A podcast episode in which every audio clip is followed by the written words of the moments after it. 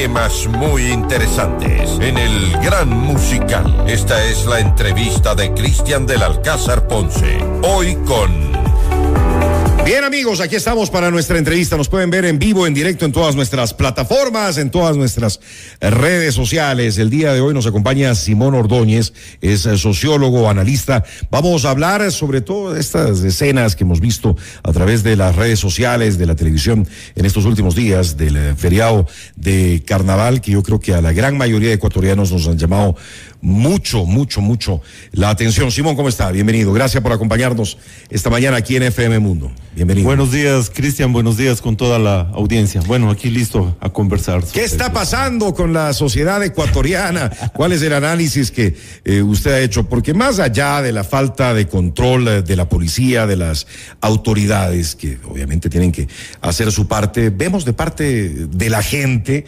que pues como que ya no importa nada, no hay autoridad, no hay respeto, no hay nada. A ver, yo no le veo tan grave como, como se ha visto en las redes sociales, ¿no? He estado analizando un poco los comentarios que salen a partir de estos videos y este tipo de cosas y creo que mucha gente está pensando que estamos casi al borde del fin del mundo y de que ya nos debe caer el, ¿cómo es? El meteorito, que dicen, ¿no? Y yo creo que no es tanto así. Primero hay que recordar una cosa, ¿no? El carnaval siempre ha sido una época en, digamos, en donde se, hay ciertas licencias, ¿no es cierto? El carnaval tiene que ver un poco con unas licencias justamente para aquello de lo que, es la, represión de la carne, sobre todo, ¿no es cierto? Previo justamente a la cuaresma, ¿no es cierto? Donde viene unos días, digamos, de, recogimiento, ¿no es cierto?, en el, en el mundo cristiano.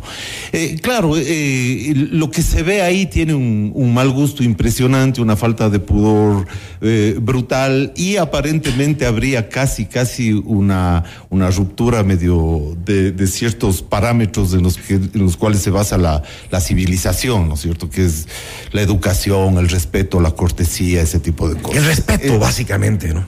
Claro. Pero todo eso es una construcción que a veces tiene sus licencias en determinados momentos. Pero no para tanto, pues no para tanto, mi querido Simón. ¿Qué les está pasando? No sé si usted vio, eh, no sé en qué parte del, país fue eso, incluso un auto, un eh, Twingo que ahora se ha puesto tan eh, de moda con el tema de, de, Shakira. Que lo botan a la... Lo botan, lo botan a una piscina con gente ahí adentro. Claro. Hasta, peligroso, ¿no? Ponen, ponen hasta riesgo su integridad y la de los demás. Hay una cantidad de de excesos, ¿no es cierto? Pero que no son tan ajenos a las fiestas de carnaval de lo que han sido eh, digamos, a lo largo de la historia, y me, refiero sobre todo hacia un siglo, hacia medio siglo, etcétera. Siempre ha sido así. Hay fiestas, el carnaval siempre ha sido una fiesta excesiva. Ahora, claro, esto está además también marcado por ciertas formas de disolución de ciertos nexos sociales que tienen que ver con el respeto, la educación, y eso es real.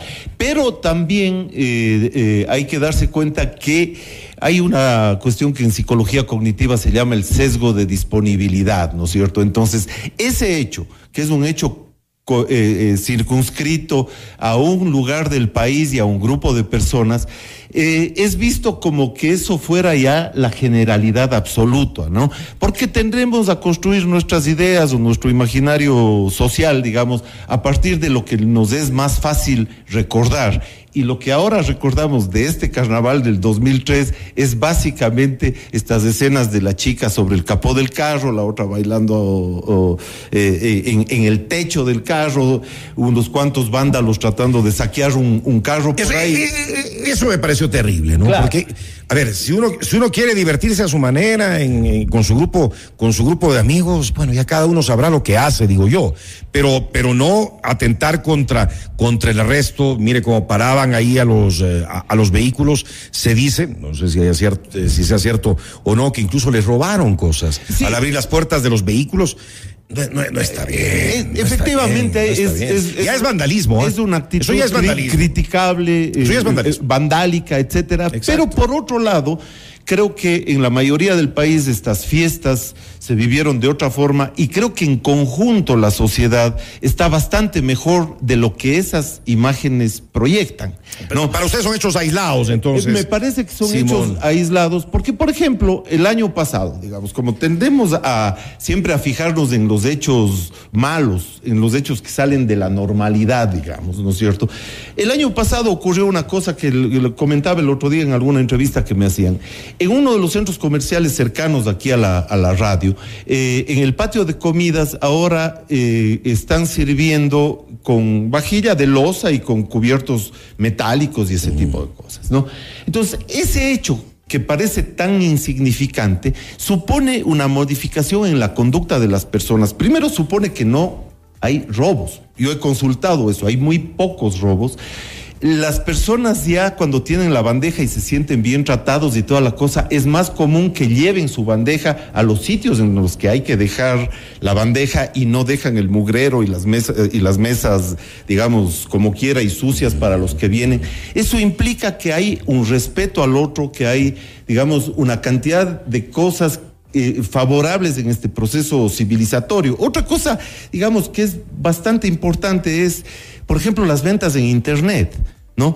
Se dan ya sobre la base de la confianza plena entre las personas. Es decir, creo que cada vez estamos más educados, cada vez estamos en mejores condiciones sociales y sin embargo estos hechos como los de Salinas nos hacen pensar, por este efecto que se llama el efecto de, disponibilidad, el sesgo de, disponibilidad, nos hacen pensar que estamos en una sociedad que se derrumba y que se cae. No, todo está podrido entonces. No, no, yo creo que yo creo que en muchas cosas todo está mejor. O sea, los niveles. Qué bueno escuchar ese optimismo. no, es que, es que, mire, por ejemplo, el, el, tema de las ventas en internet, ¿no es cierto? El tema de las ventas en internet se dan gracias a que hay un nivel de confianza tremendo entre los que hacemos la sociedad.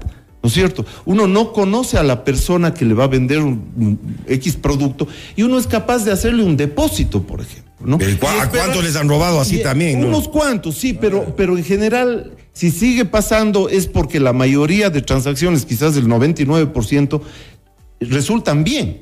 ¿no? Eh, digamos, el otro día pedíamos una pizza por ahí y antes, digamos, eh, eh, cuando uno pedía comida para llevar a la casa, cuando habían los teléfonos fijos, a uno le pedían el teléfono fijo, pedían, hacían una contrallamada, comprobaban que uno esté en la, en la casa y que efectivamente sea el dueño que está viviendo. Así y luego llevaban esta cosa, o sea, porque la posibilidad de que el engaño se dé estaba presente. Eso ya no ocurre ahora. Uno puede pedir, el otro día nos ocurría, pedimos, dijimos que íbamos a, retirar esta cuestión, esta, esta pizza que habíamos pedido, y nos dijeron que paguemos el momento en que estemos ahí. No nos conocían, sabían que no iban a ser engañados por cualquier cosa o porque ya la práctica común es esa. Entonces, eso muestra unos cambios que son muy positivos para la sociedad, pero cuando ocurren este, este tipo de cosas, ¿no es cierto? Todo el mundo se asusta tremendamente y dice, bueno, esta sociedad está casi al borde del apocalipsis o es ya de una vez, esto tiene que acabarse. Y no está. Ya que, como dicen algunos, que apaguen la luz, mejor apaguemos la luz y nos vamos. Y que nos vamos. Pero el país no marcha bien, ¿no? Y yo creo que todos, unos más, otros menos, tenemos una, una fea sensación de cómo eh, se han presentado las cosas en el Ecuador. Cada día hay nuevos escándalos, inestabilidad, eh, ya se está hablando de la posibilidad de un nuevo paro, de las conspiraciones para que el eh, presidente Lazo salga del, del poder. Siempre vivimos nosotros en una montaña rusa sí, sí, en este país y hay una fea sensación, tanto acto de corrupción, tanta sinvergüencería. En eso, en eso concuerdo totalmente. Y creo que lo más podrido de acá, sobre todo, es la política. La política, ¿no?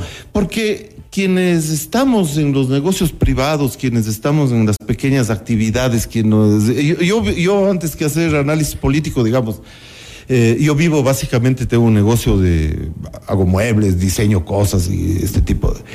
Entonces, me relaciono permanentemente con pequeños, digamos, con las gentes de la ferretería, con trabajadores, con tapiceros, con estas personas.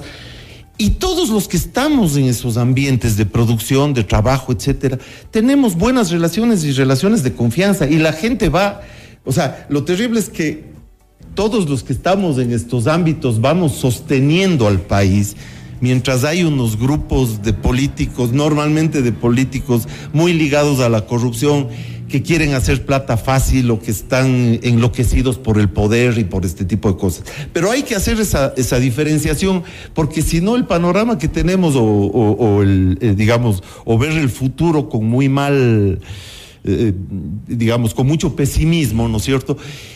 También se vuelve peligroso porque justamente los procesos de rupturas institucionales o los procesos revolucionarios o este tipo de cosas que tanto daño han hecho a las sociedades se han basado justamente en la idea de que, de que las sociedades están en la lona y de que no tienen ninguna posibilidad de evolucionar adecuadamente, entonces, que es necesario empezar todo desde cero. Entonces, eso es una, eso es, eso es un asunto sobre el que hay que pensar mucho, ¿no es cierto? Porque a veces esta, esta idea, cuando todos empezamos a compartir esta idea de que la sociedad se destruye, de que la sociedad no sirve para nada. Negativismo, ¿no? Exacto. Ahí aparecen los mesías salvadores, ahí aparecen esta gente que dice yo voy a yo puedo cambiar esto y la gente deposita a veces la fe en esas personas que normalmente son farsantes y son mentiros. Claro, y, y nos vuelven a engañar. Y nos vuelven a engañar.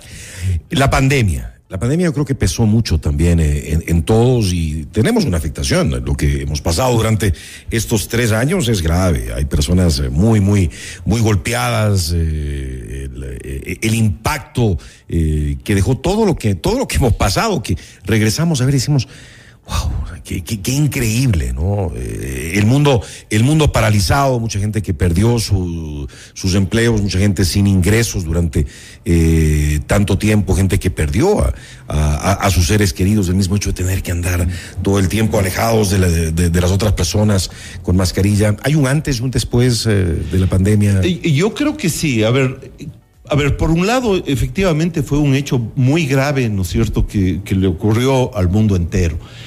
Pero también fue una demostración de que las sociedades y sobre todo las sociedades occidentales, la sociedad capitalista que ha desarrollado la técnica, que pudo en un año desarrollar vacunas, etcétera, tuvo una enorme capacidad de resistencia, ¿no es cierto?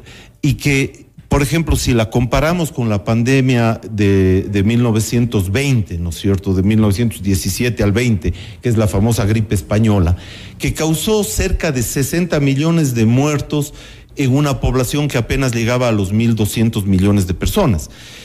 Es decir, esta que ha causado alrededor de 6 millones de muertos, creo que llevamos hasta el momento ya con todo el, el acumulado en una población que está cercana ya a los 8 mil millones de personas eh, digamos, el, el, nivel de mortalidad de esta pandemia ha sido mínimo gracias a los avances de la técnica, a los avances de la medicina, ¿no es cierto? Y todos aquellos que cuando veían la eh, cuando vino la pandemia decían que este mundo se iba a acabar, que el capitalismo había, eh, estaba llegando a su fin, ¿no es cierto? Porque era la sociedad más injusta, etcétera, etcétera, se han dado por suerte con la piedra en los dientes, ¿no?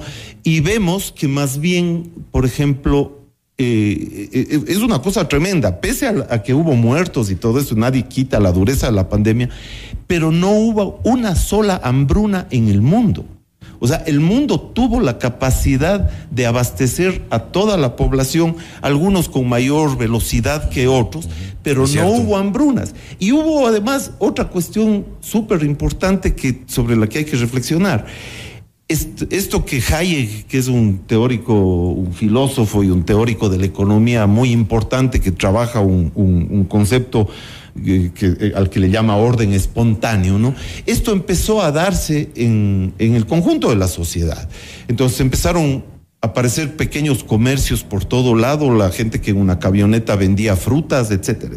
Todo eso sin ningún tipo de planificación, o sea, sin un organismo central que planifique y diga esto deben hacer, esto tienen que hacer. La gente espontáneamente empezó a solventar sus necesidades y eso fue lo que permitió que el conjunto de la sociedad pueda sobrevivir relativamente en buenas condiciones, pese a lo grave que efectivamente fue. Logramos vencer. Logramos. logramos, ¿no? Y logramos salir en poco tiempo, a los, al año estuvimos, eh, ya tuvimos las, las primeras vacunas, ¿no es cierto? Al, al año ya ya, se, Hay cosas rescatables entonces. Yo, creo que sí, y yo creo que la gente también, por ejemplo, en el mundo un poco de las, de las empresas, también aprendió un poco que no es solo un tema de exigir derechos, sino que, por ejemplo, las empresas hacen unos esfuerzos enormes por sobrevivir, por dar trabajo, por mantenerse, y creo que y yo he sentido ese tipo de cambios en muchas, en muchas personas, en, trabajadores que antes solamente exigían derechos y que ahora tienen un poco más de conciencia de que eh, hay un esfuerzo del empresario, de que hay un esfuerzo de los sectores privados en hacerlo. Porque supuestamente la pandemia íbamos íbamos a salir siendo, entre comillas, mejores. Yo creo que la naturaleza. Pero creo que estamos igualitos o peores. Yo, creo.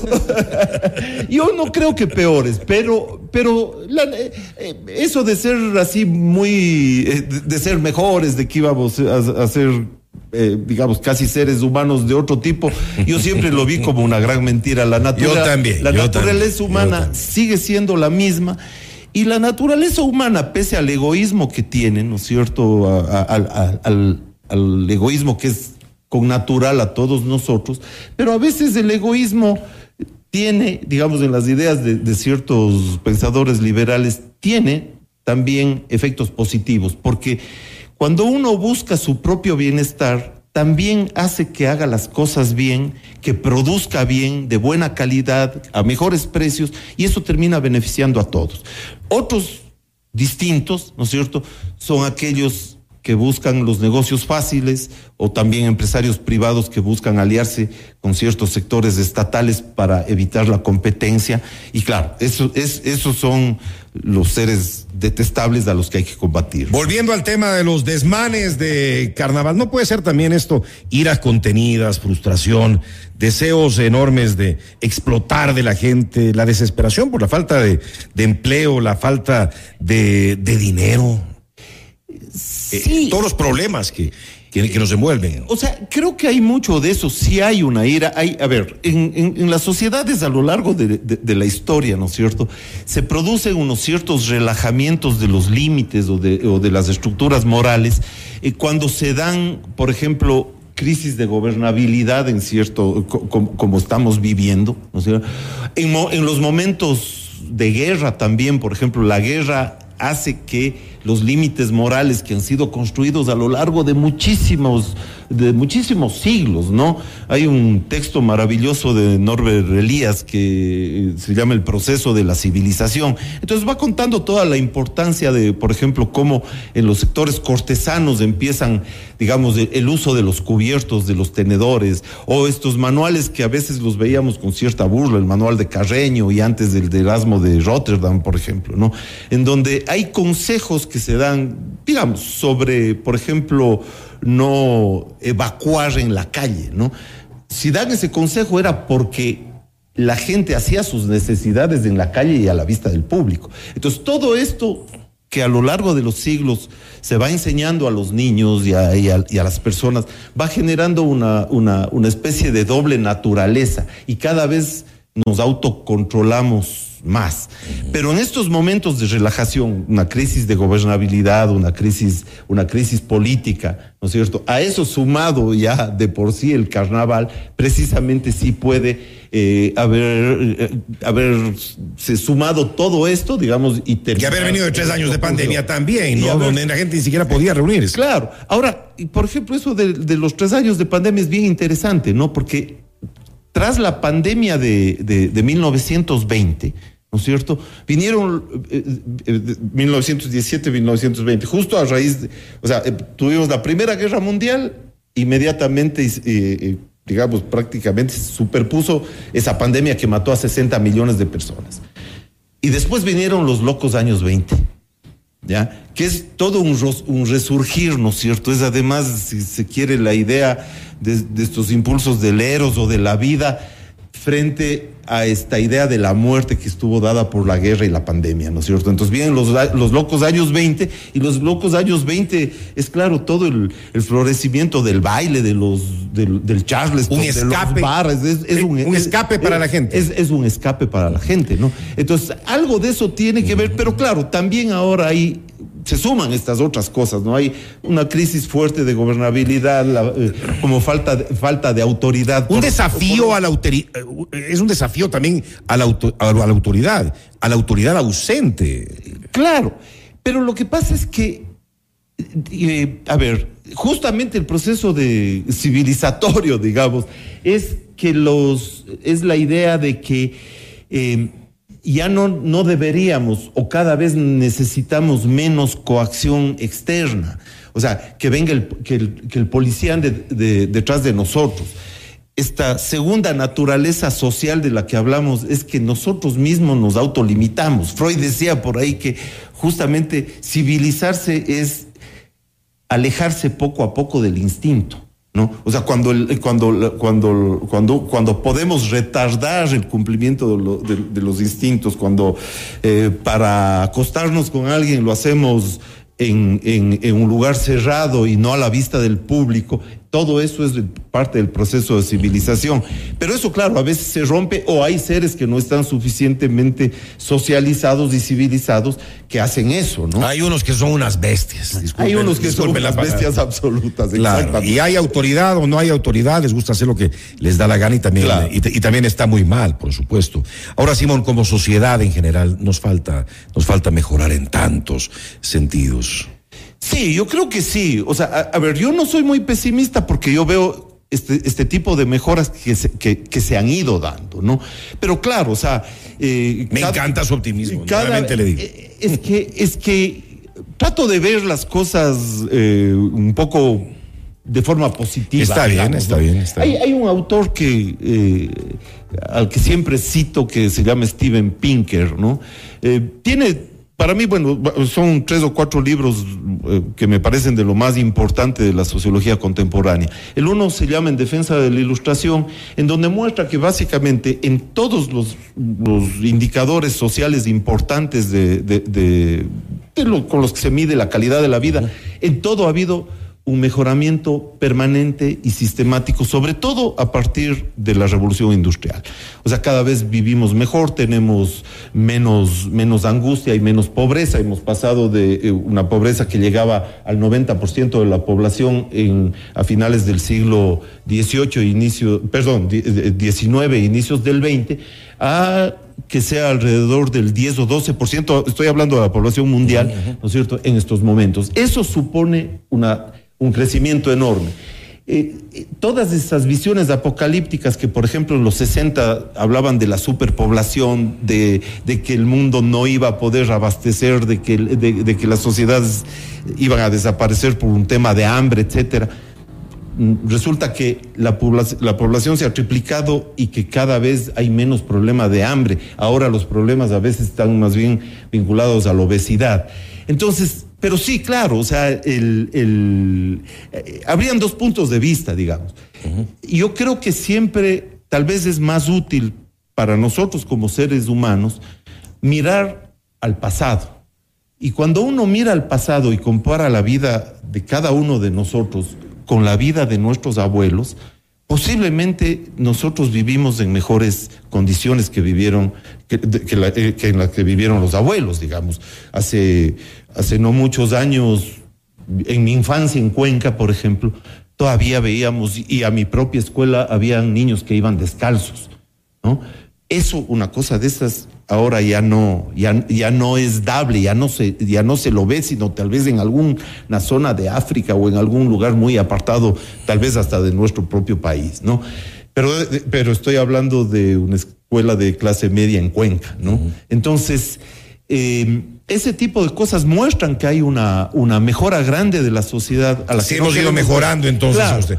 Pero nos falta de largo entonces. Es que claro, en la, en, en, ahora mirando al futuro, ¿no es cierto? Entonces, claro, tenemos que plantearnos un horizonte en donde podemos ser mejores, Pero la idea de, de, mejorar tiene que ser por vías básicamente de evolución social y no de cambios revolucionarios. Totalmente eso, de acuerdo. Eso es Totalmente lo, que, lo, lo, que me parece importante porque, por ejemplo, ¿no es cierto? Tenemos quienes el caso más eso. cercano, el caso venezolano, ¿no es cierto? En donde ahí sí un proyecto de este tipo terminó destruyendo absolutamente no, toda la Eso sociedad. ya es otra historia. ¿Qué cambios eh, considera usted que se deben realizar para reorganizar y para mejorar un poco la sociedad? Y ahí va también el aporte de cada uno de nosotros, porque esperamos que los demás lo hagan o que nos den haciendo. Pero no, tiene que comenzar también por nosotros mismos, por la educación que les damos a nuestros hijos.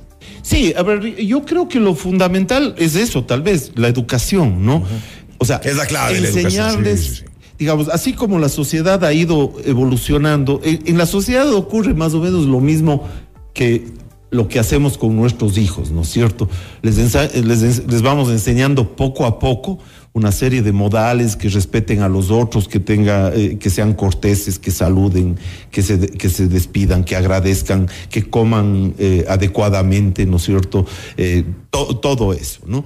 Entonces, creo que es fundamental eso, una, mejora de cada uno de nosotros.